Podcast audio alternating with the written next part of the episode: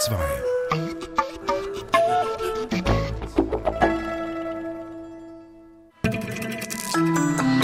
DRS2 aktuell. Neuer Film und doch nichts Neues aus Mittelerde. Jacksons Film Der kleine Hobbit. Lebt sie noch? Fragen zum Befinden der Oper an einem Symposion in Bern. Und sie lebt bestimmt auf Wagners Spuren in Italien. Dazu mehr bis um halb am Mikrofon Elina Landmann. Frodo und seine Gefährten begeistern Fantasy-Freunde seit langem. Und einen neuen Schub erfuhr das Lord of the Rings Fieber mit Peter Jacksons Filmtrilogie vor rund zehn Jahren. Nun kommt rechtzeitig zum Weihnachtsgeschäft ein weiteres Abenteuer aus Mittelerde auf die Leinwände.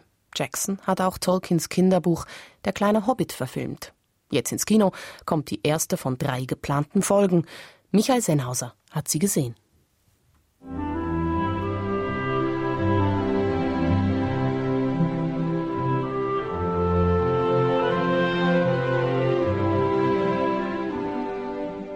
Es ist eine Rückkehr ins Land der Sehnsucht für Millionen, welche Peter Jackson mit dem Hobbit inszeniert. Das fängt an mit der Musik von Howard Shore und geht weiter mit den vertrauten Gestalten, die vor über zehn Jahren die Herzen der halben Welt eroberten.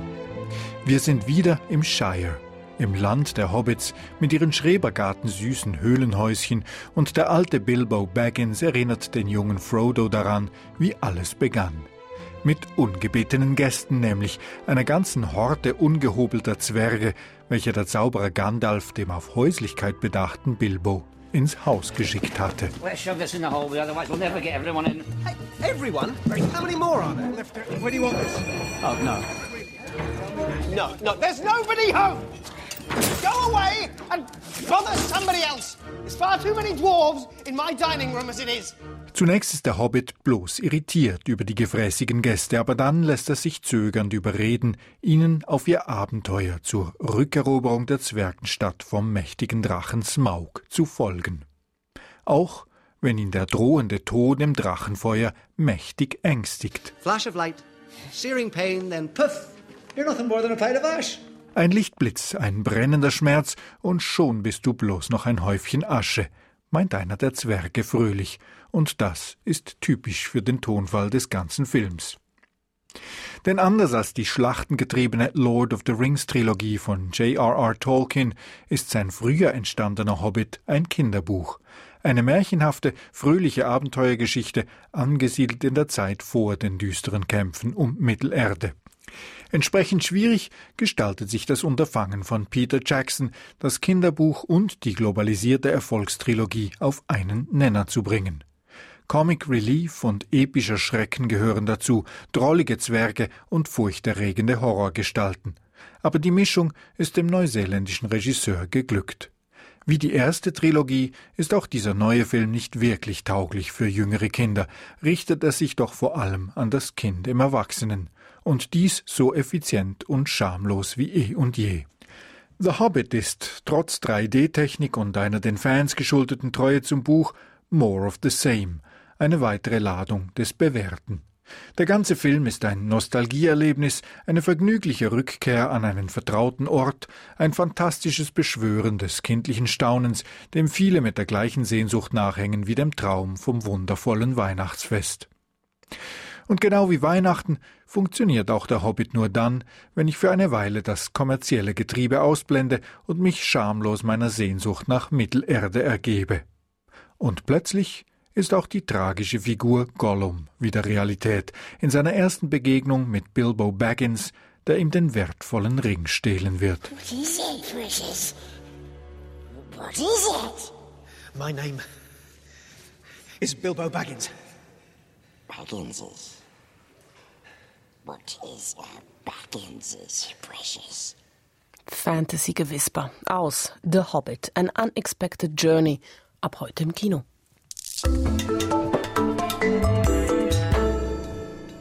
Wo steht das Musiktheater heute? Um diese Frage dreht sich ein Symposium, das ab heute an der Hochschule der Künste in Bern stattfindet. Aber nicht nur nachgedacht und geredet wird über diese Frage, es kommen auch ganz aktuelle Musiktheaterprojekte auf die Bühne.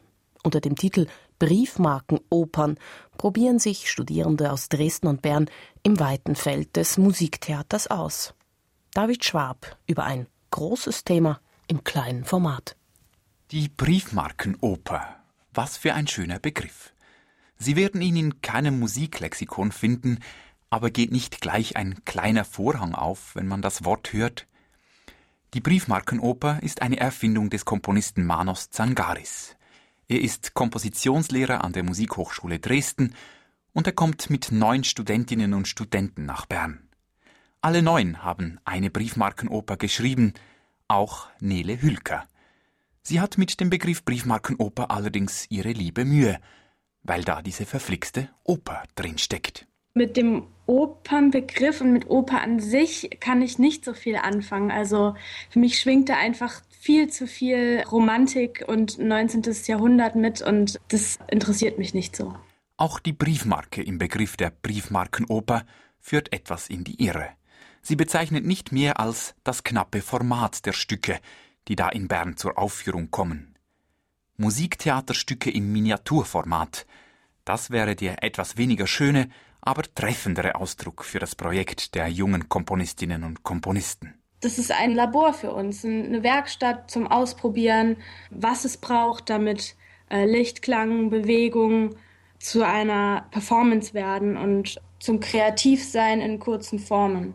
Eine Bühnensituation schaffen mit wenigen Mitteln und in einem eng begrenzten Zeitrahmen. Das war also die Versuchsanordnung. Was dabei herausgekommen ist, hat wirklich nicht mehr viel zu tun mit Oper. Da werden keine Geschichten erzählt mit musikalischen und theatralischen Mitteln, statt Liebe und Tod rücken da ganz andere Dinge in den Fokus. Da kann schon mal die Bühnensituation selbst zum Thema werden. In Nele Hülkers Stück Rumps etwa geht es um die Frage, wie reagieren Musiker, wenn sie Stress und Überforderung ausgesetzt sind. Zum Beispiel, weil auf der Bühne alles ganz anders läuft, als sie es erwartet haben. Konkret sieht das im Stück Rums so aus. Die Situation ist so, dass mehrere Tische auf der Bühne in einer Reihe stehen. Daran sitzen fünf Musiker und vor denen auf diesen Tischen liegen verschiedene Instrumente und äh, es gibt eine Zuspielung. Und in dieser Zuspielung sind verschiedene Pausen drin. Die Musiker haben die Aufgabe, jeweils ganz schnell pro Pause ein Instrument zu greifen und dieses zu spielen. Soweit so gut, aber an dieser Performance ist jemand beteiligt, der die Zuspielung steuert und diese Pausen mal sehr lang und mal sehr kurz machen kann. Darauf müssen die fünf Musiker reagieren, sie müssen unerwartet lange Pausen irgendwie füllen, bei unerwartet kurzen Pausen blitzschnell reagieren, und das klingt dann zum Beispiel so. Gebe ich Ihnen. Ich gebe jetzt noch einmal und zwar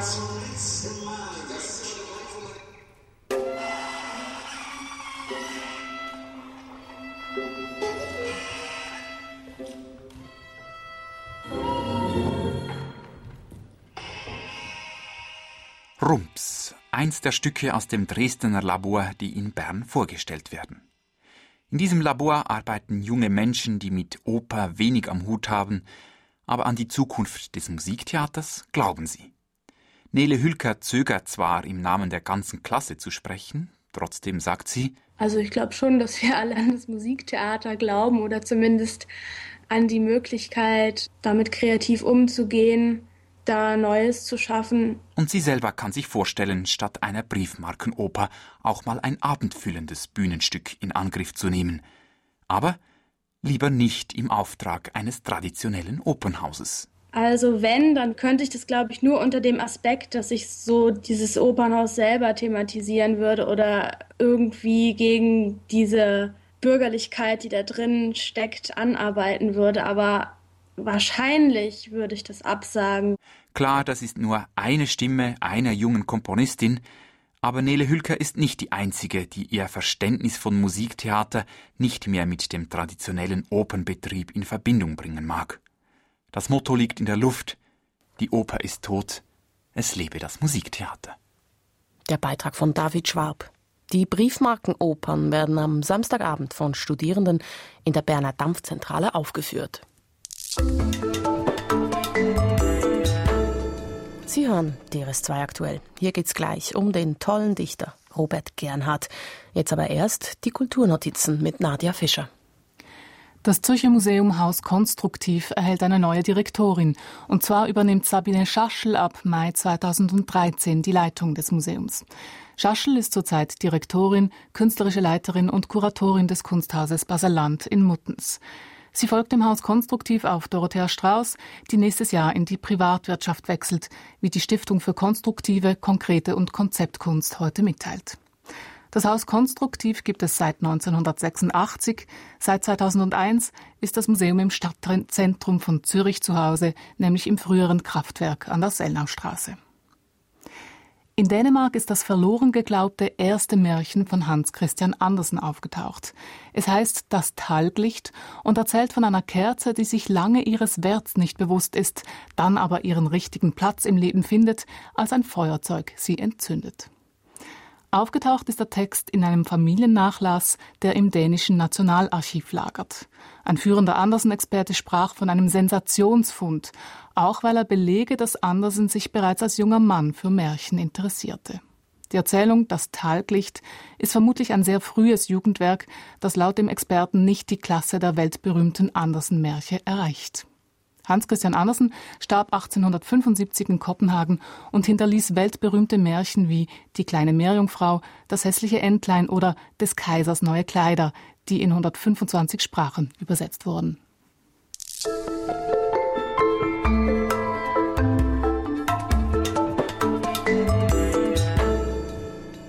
2006 ist er gestorben. Heute würde Robert Gernhardt, der Schriftsteller, Maler, Komiker, 75 Jahre alt. Und es gibt Neues von ihm zu lesen. Gernhardt hatte, wo immer er unterwegs war, und er war viel unterwegs, ein Schulheft dabei. Und aus den fast 700 Heften, die Robert Gernhardt bei seinem Tod hinterließ, ist nun eine Auswahl erschienen. Titel Hinter der Kurve. Reisen 1978 bis 2005. Vincent Leitersdorf liest hier ein paar Kostproben und deren erste beginnt am Schalter der Fluggesellschaft von Botswana am Botswana Airschalter. Die Angestellte schaut auf das Passfoto und auf mich und sagt, You have improved with the years. Über Reisen lässt sich schwerlich anders als im humoristischen Stil schreiben, da den Vergnügungsreisen eine humoristische Struktur zugrunde liegt. Das größte Glück, das einen ereilen kann, ist eine Reisebekanntschaft und das größte Unglück ein verpasster Anschluss. Unfälle und Leidenschaften passen kaum in diesen Rahmen. Und meist kommen die Leute ja auch auf dem Weg zur Arbeit um und lernen ihre große Liebe nach Dienstschluss kennen. Obergurgel geschenkt. Heute am 24.08.2000 hörten wir, der Brenner sei verstopft und fuhren daher über das Trimmeljoch in einer Höhe von 2500 Metern nach Italien ein. Bei prachtvollstem Wetter und bester Sicht. Nur kurz machten wir in Obergurgel Station, einem geisterhaften Hotelkomplex, der erst im Winter zum Leben erwacht. Sommerschlaf. Seltsam unnatürliches Verhalten. Kein Café, kein Tourist, eigentlich ein unerwartetes Geschenk, so unerwartet, dass wir es gar nicht so richtig zu würdigen wussten. Die Stille, den lauen Wind, die klare Luft, die grünen Weiten, die in Fels und Gletscher aufgingen, den Rundumblick. Das alles nahmen wir wahr und priesen es auch, doch erst jetzt im Tal vor Meran, beim Café im Gasthaus Wiesenhof, seufzen wir fast schuldbewusst. Wie schön es da oben war. Warum sind wir so schnell wieder runtergekommen? Seufzt. 62 Jahre alt und stellt immer noch die alten Kinderfragen. Als der als schlagfertig bekannte Robert Gernhardt einmal in der Zürcher Fabrik einkehrte, da unterlief ihm ein Missgeschick. Ein Rotwein bedeutete er einem vorübereilenden dienstbaren Geist. Ich bin nur für Speisen zuständig, entgegnete dieser. Dann eben einen Rotbarsch, rief Gernhard schlagfertig aus. In Ittingen erzählen mir Schweizer, die Schweiz sei eigentlich kein guter Boden für Satire, da der Schweizer zum Kompromiss und Ausgleich erzogen werde, was auch in seiner Verfassung zum Ausdruck komme, die keine Personalisierung von Politik und gesellschaftlichen Bewegungen begünstige. So seien beispielsweise die Bundesräte selbst in der Schweiz so gut wie nie bekannt. Mir fällt dazu ein und auf, dass auch das angehängte Otter die Funktion haben könnte, das Apodiktische und allzu Persönliche jedweder Aussage zu mildern, indem dem Gesprächspartner durch diese Pseudofrage die Möglichkeit einer Pseudoantwort eingeräumt wird, freilich nur die einer Zustimmenden. In Zürich sehe ich kurz nacheinander zwei Lastwagen, die mit den Firmennamen Zweifel und Angst beschriftet sind. Besuch bei der Fondation Bayerler in Basel. Da hat ein Kunsthändler mit seinem Handel so viel Geld verdient, dass er eine Sammlung aufbauen und ein Museum bauen lassen konnte. Es ist ein sehr prächtiges Museum, in schöne Landschaft eingefasst, von Renzo Piano, und es beinhaltet eine sehr repräsentative Sammlung von Cézanne bis Baselitz. Alles also bestens. Und das ist es denn auch schon. Die Fondation Bayerler lässt den Besucher noch einmal, einmal mehr, zum wievielten Male, die Siegesallee der Moderne durchschreiten. Richtiger, die große Zeit der großen Namen aus dem vorwiegend französischen Kulturraum. Monet, Matisse, Picasso, Miro, Giacometti, Danclet, Mondrian, Kandinsky, schließlich Rothko, Warhol, Lichtenstein sowie etwas Baselitz und Kiefer. Das ist qualitativ hochstehend, aber so überraschungsfrei wie ein Kropf. Kopfnickend gehe ich hindurch, freue mich verschiedener Meisterwerke der Meister, und das war's dann auch. Später im Kunstmuseum fesseln mich dann wieder Entdeckungen und Kuriositäten, wie Teneas, der Jüngere, ein Küchenstillleben hinzuzaubern verstand, wie Manet ein Gesicht anlegte, ein Auge evozierte. Da spüre ich wieder den Ruck an der Kunstangel und ermesse, an wie langer Leine ich durch die Fondation gestreunt bin. Vincent Leitersdorf mit einer Auswahl von Texten aus Robert Gernhards nachgelassenem Buch Hinter der Kurve Reisen 1978 bis 2005 erschienen im S. Fischer Verlag. Mehr dazu hören Sie in 52 beste Bücher am 25. Dezember hier auf DRS2. Metro. Nächstes Jahr ist ein Wagner-Jahr und nächstes Jahr ist ein Verdi-Jahr. Den 200. Geburtstag feiern beide Komponisten 2013. Und in Italien werden sie jetzt bereits Thema eines Streits. Denn die Mailänder Scala wagte es doch tatsächlich, ihre Saison mit Wagner zu eröffnen. Und das im Land von Verdi. Über diesen kleinen Kulturkampf und über Wagners Spuren in Italien habe ich mich mit dem Kulturjournalisten Thomas Migge in Rom unterhalten. Erste Frage. Lebt mit diesem Streit um die Scala-Eröffnung im heutigen Italien eine Auseinandersetzung aus dem 19. Jahrhundert neu auf? Äh, ja, anders kann man das nicht nennen, denn äh, Daniel Barenbäum, der immerhin letzte Woche am 7. Dezember den Lohengrin an der Scala dirigierte, die traditionelle festliche Öffnung der neuen Saison, musste vorher bei einer Pressekonferenz einschreiten, um die Wogen zu glätten, denn die sogenannten Logionisti, das sind, ist eine Gruppe von Scala-Fans, die in einer bestimmten Loge sitzen und die melonationalistisch sind und pro Verdi und contro Wagner, hatten eine Polemik entfacht, dass äh, Daniel Barenboim meinte, er könne diesen ganzen Quatsch nicht mehr hören, das wäre blanker Unsinn, die Musik wäre heutzutage international, aber damit konnte er die Wogen nicht glätten, denn es gab auch nach der Premiere am 7. Dezember äh, sehr viel Kritik daran, dass ausgerechnet die Scala, das wichtigste italienische Opernhaus, nicht mit Verdi, sondern mit Wagner öffnete. Wagner ist in Italien präsent nicht nur auf der Opernbühne in der Scala, sondern auch in einem venezianischen Museum. Dort ist eine Ausstellung zu sehen über den ästhetischen Einfluss von Wagner auf Kunst und Design. Thomas Migge, was heißt das? Parzival und Sofas? Oder wie kann ich mir das vorstellen? Ja, Parzival und Sofas und ganz viel Plüsch und ganz wenig Jugendstil, Liberty Artico, wie Sie wollen. Das Ganze findet in einem gotischen Palast in der Nähe des Markusplatzes statt, in dem ein sehr ungewöhnliches Museum untergebracht ist, nämlich das Museo Fortuny. Dieser Mariano Fortuny war einer der ersten international bekannten Designer überhaupt, der auf allen Ebenen arbeitet arbeitete Stoff, Möbel, Lampen, er war Maler, er war Bühnenbildner und äh, man kann ihn zu Recht als den ersten in Italien lebenden Designer bezeichnen. Und was an seinen Objekten, was an seinen Lampen, Stoffen, Sofas und so weiter ist denn nun besonders wagnerisch? Das sind vor allem die Stoffe und das sind die Gemälde und Zeichnungen, die er hinterließ.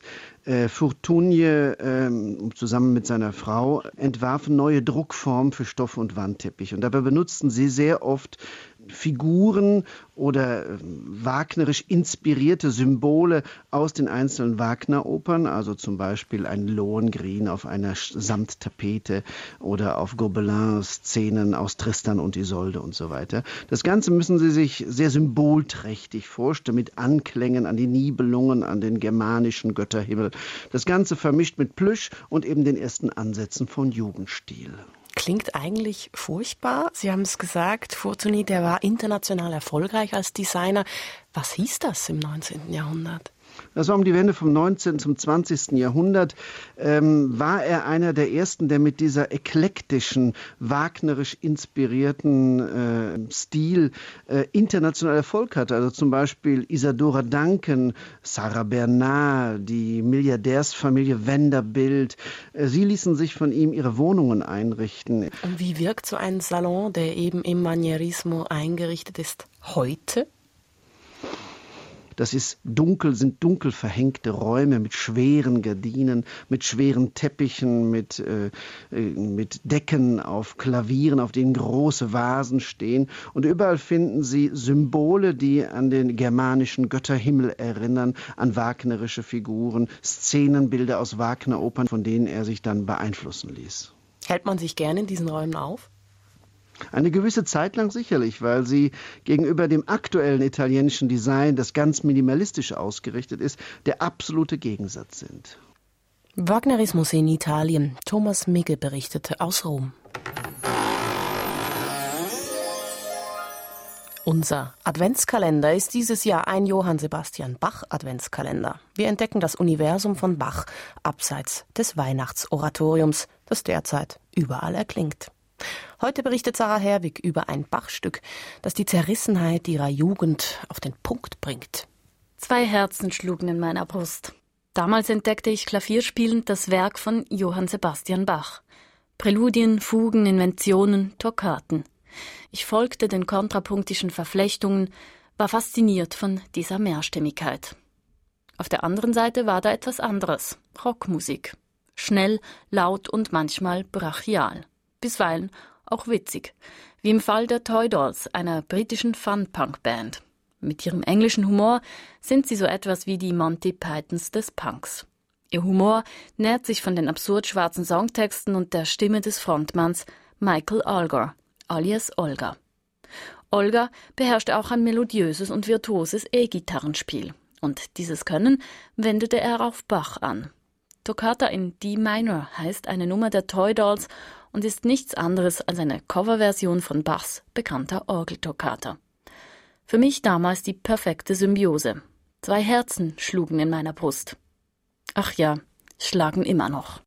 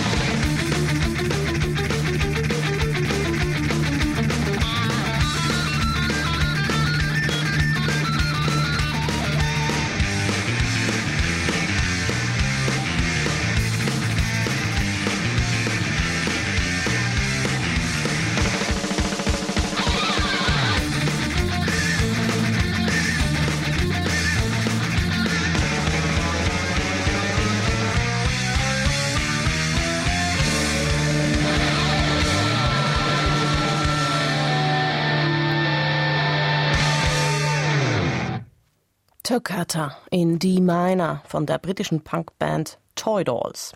Und das war's von DRS2 aktuell für heute. Wir sprachen über den neuen Film von Peter Jackson, den kleinen Hobbit. Über Briefmarkenopern und die Zukunft des Musiktheaters. Über Robert Gernhardts nachgelassenes Buch Hinter der Kurve und über Wagners Spuren in Italien. Das ist die Kurzfassung. Wenn Sie was verpasst haben, uns gibt es auch als Podcast oder unter drs2.ch zum Nachhören. Verantwortlich für diese Sendung ist Nadja Fischer, am Mikrofon Elinor Landmann. Erfahren Sie mehr über unsere Sendungen unter drs2.ch.